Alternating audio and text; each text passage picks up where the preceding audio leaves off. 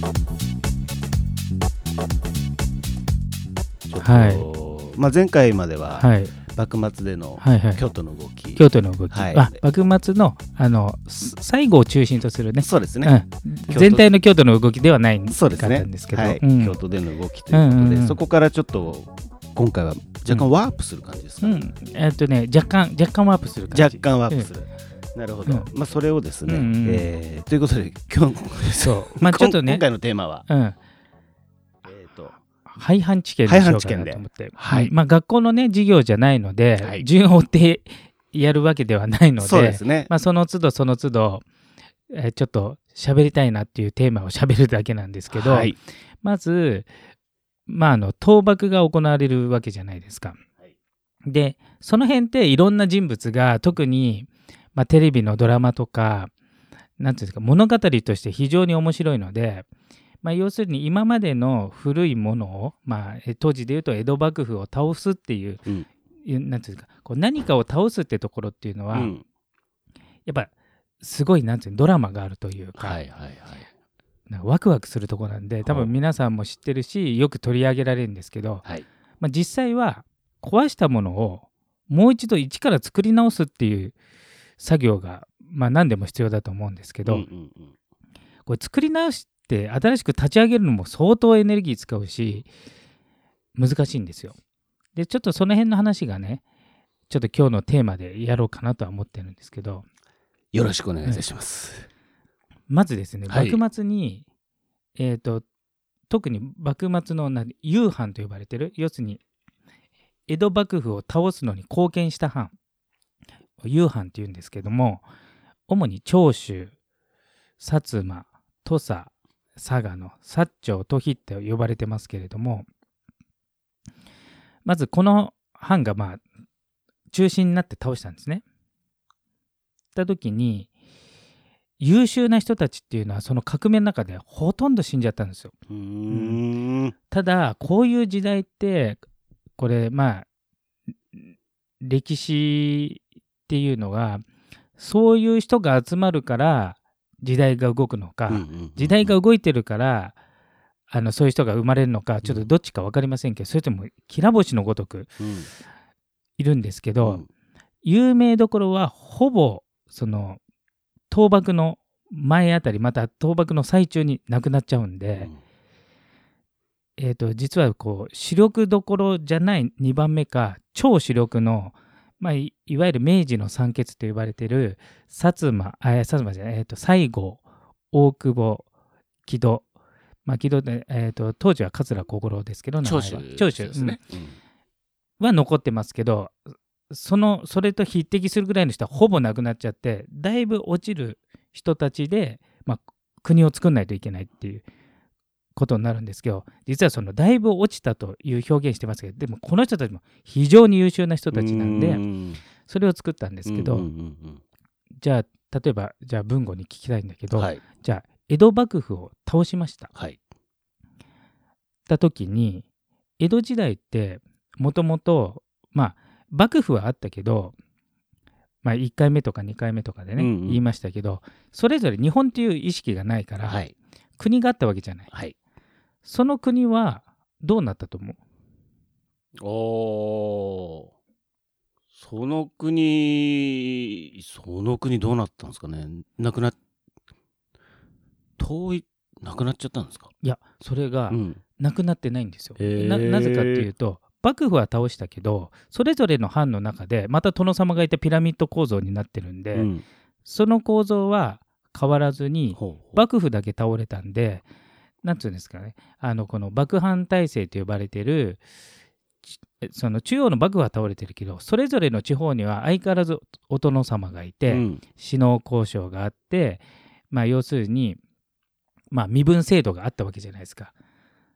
で、でそもそもじゃあなぜ倒幕になったかっていう話だ話に戻ると、えっ、と、中国を周りのね、当時清という国ですけど、アヘン戦争とかで、要するに、ね、欧米列強にこう進出侵略されて、植民地状態になってて、日本が危ないってことで、まあそういったものもあって、えー、と日本という国を強くしようっていう志のもとに作られたので幕府が倒してもそれぞれまた分かれてるんで、これこう統一させないといけないじゃないですか。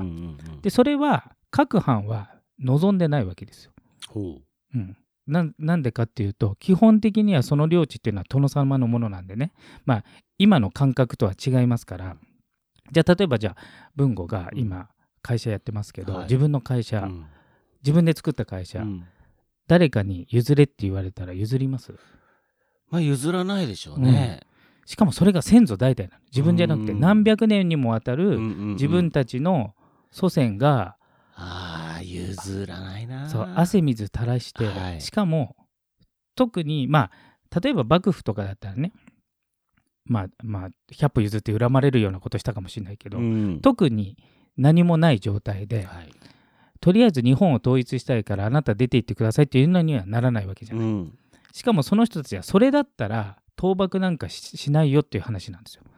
あくまでも幕府が倒してで当時のその藩のまあ殿様級っていうか要するに、えーと、政治をしてる人たちっていうのは、うんうん、幕府が倒れて代わりに自分たちがなんでしょっていうつもりでやってるからあの何ていうんですかその大きい流れは変えずにトップだけすり替えるってイメージでこう戦ってるわけですよ。でも下級武士っていうのはそもそも身分が一番低いからここはもう革命でね、まあ、要するに下克上、うん、自分が上にのし上がろうとするわけだから、うんうん根本的に立場が違うわけ。なるほど。そう。でそうなった時じゃあ幕府が倒しました、はい、けど何人も体制は変わってないわけね、日本の国の力的には全然変わってないので、うん、でどうするかって考えた時に、うん、それは藩をなくして中央集権に戻そうっていう。中央集権っていうのは一つの、まあ、政府を作り、まあ、明治だったら明治政府を作りその明治政府の意向に沿った形の国づくりをしようと、はい、いうことなんですけど、うん、それは実際にその領土を持ってる人たち、うん、または権力を持ってる人たちは望んでいない、うん、望んでるのはその下級武士たち、はい、または、ね、一部の進歩的な人たちだけが統一をしようとしてるんで、うんうん、なので江戸幕府が倒したまでは第1話に過ぎないわけですよ。ひとまずも倒せ倒しちゃえと。うん、倒しちゃうと。で、倒しちゃったんですよね。そう。倒しちゃったっていうことで、じゃあどうするかって言ったら、ううね、あれこれ何も変わってないじゃん。はい。ことになるから、うん、実はここは大した革命じゃないんですよ。なるほど。けど、えーと、倒したこと自体は、自体がね、うん、まあ、もちろんあの全体的に大きいっちゃ大きいのね、うんうん、だからその徳川の支配から逃れたっていうことではあるけど、うんうん、じゃあ次は誰の支配になるんだとみんなが考えている時に、はい、誰の支配かがえーと、下級武士というか要するに下克上で成り上がってさらに300の藩を全てなくして1個の日本国にしようっていう、うん、ここについては全くなされてないわけです。確かにそっちの方がそっちの方がもうめっちゃ重要な話で、まあででも多分学校の授業とか、うん、あのまあ普通のテレビとかって、うん、あんまりそういう視点では見てないから、うんうん、なんか江戸時代が終わりましたはい明治できましたみたいな感じですけど、だから本当の革命はそこなんで、うん、それが廃藩置県なんですよ。うん、でその廃藩置県の一歩手前に藩籍奉還っていうのがあるんですけど、これは何かっていうと明治政府ができました。た時に明治政府のその下級えーと江戸時代では下級武士。当時としては明治政府の要人になってるね、うん、視力大臣とかなってる人たちは一つの中央集権の国を作ろうと思ってるんですけど、うん、そのもともと自分たちのいた出身の藩はまた違う人が権力を持ってるわけですよね、うん、お殿様は。うんうん、で一応じゃあ形だけでもまずは実力じゃなくて形だけを、うん中央集権にしようってことで、うん、それが藩籍奉還って言って、うんうん、藩っていうのを名前をやめましょう、うん、その代わりこの中央政府が新たに任命した人がその地域を治めましょうということで、うんうん、それそのまま名前だけ変えて殿様がスライドしてなったんで一応あの、えーと、任命者は明治政府になりますけど、うん、元の殿様がなってるんで、うんうん、実変わらないと。うんうん、要するにじゃあ文豪が作った会社が、えー、と文吾が社長で今までは創業社長だったのが一応なんかこう派遣された社長に変わりましたと。はい。ただ実際の運営もそのままですし何にも変わってない。た時にじゃあこれはどうするもんかってなった時に、その殿様の土地をうん。日本国の土地にしないといけないんで、要するに取り上げないといけないそういうことですだ。から文吾の会社を一回取り上げて日本国民の会社にするっていうことになった時文吾はどうする？入っててあげる？あげないんじゃないですかね。ね。うん。だからこれもう猛烈な抵抗がそうですよね。ありますよね。うん。うん。しかも先祖代々何百年にもわたるものを、あの返さないといけないんで、うん。ここが本当の革命なのね、うん。要するに本当の権力を奪うってところになった時に、うん。この時に西郷の力がいて、実は大久保も木戸もやりたかったんだけどビビって、うんあのちょっと要するに元の上司というか、うんうんうん。殿様にガーガー言われるわけだから、うん。お前そのためにえ江戸幕府を倒したのかと。結局、うちらから全てを奪うためにやったんじゃないかと、うんうんうん。この恩知らずめみたいなうん。感じで要するに罵倒されるわけですよ、はい。だから全員がちょっと尻込みして、うん。まあ全員というか、えー、ともうちょっとその直接殿様と対面しない人たちは、うん。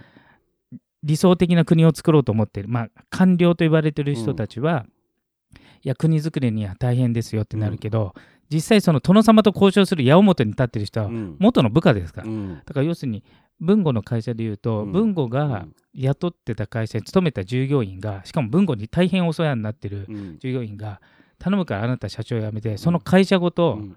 くれとうん。言いに行くようなもんだから、うん普通はできないわうけ、ん。この大部分を西郷がやったっていうことなんですよ。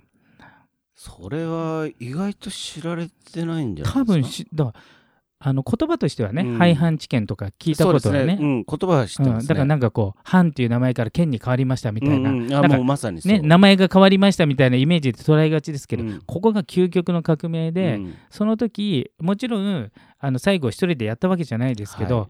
最後の力がもう多分遺憾なく発揮されたというか、うん。ここがねあのまあ大政治家というか、うん。あまあ、腹の決まり方もそうですし、あと人望も厚いんで、うん。結局誰からも愛される人じゃないとそんな大改革はできないので、うんうん。それをやったっていうのが、うん。まあ一番の功績に近い、まあ、もちろん江戸幕府を倒したっていう功績もあるしその、まあ、僕からするとそれが本当の革命の、はい。そこのところの大部分を西郷がやったんじゃないかなっていう、うん。まあ、一人でやったわけじゃないけどね。うん、あそうそう。いわゆる明治政府っうん。ていうのうをん。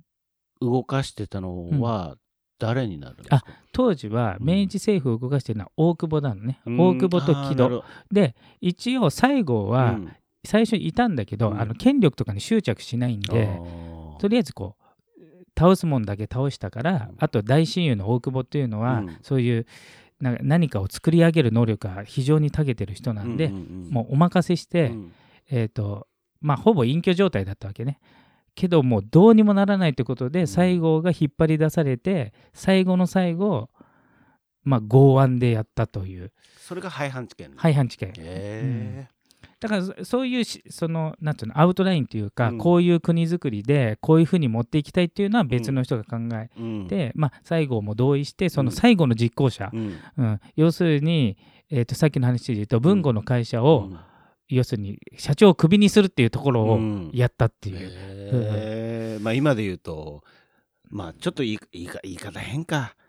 リリストラとはまた逆ですもんね。そうそうそうそう、逆だもんな、まあとにかく上司にうん。自分の上司うに、ん、あなたやめてちょうだい。そう。そして 土地ちょうだいっていそううことですよね。だからお金財産ごとだから会社辞めるとかの次元じゃないから。か財産ごと全部。すごいな。で基本的には、えー、とそれぞそれぞれ地方に住んでるわけだから、はい。みんな東京に出てこいってことで、だからうんいるなとそこに、うんうん。そこにいるとまたあなた祭り上げられて、うん。反乱が起きちゃうから、うん。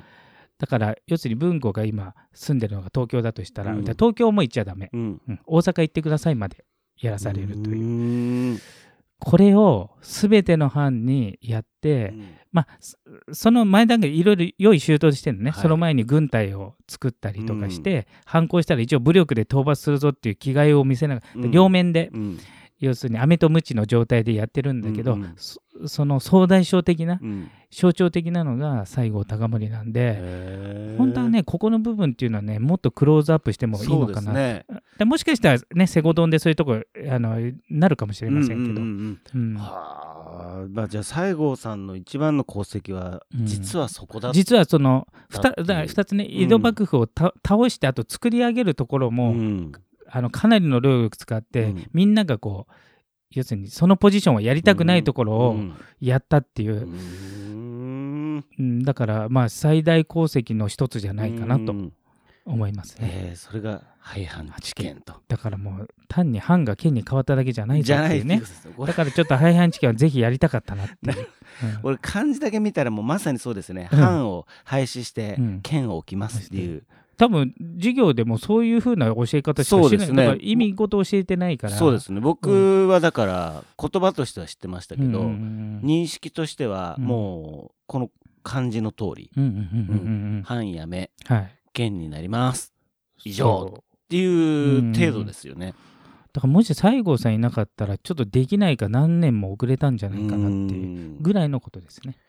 へえちょっと勉強になりましたね、はいリスナーの皆さん。はい、どうでしょう？どどうでしょうかね。あの新たな廃藩置県の考えが入ったんじゃないかなっていう。ですね、はいということで、まあ、お時間になりましたので、えー、と今回のはい。テーマははい。廃藩置県はい。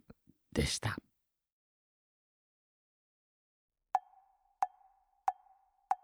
むくむくラジオだべ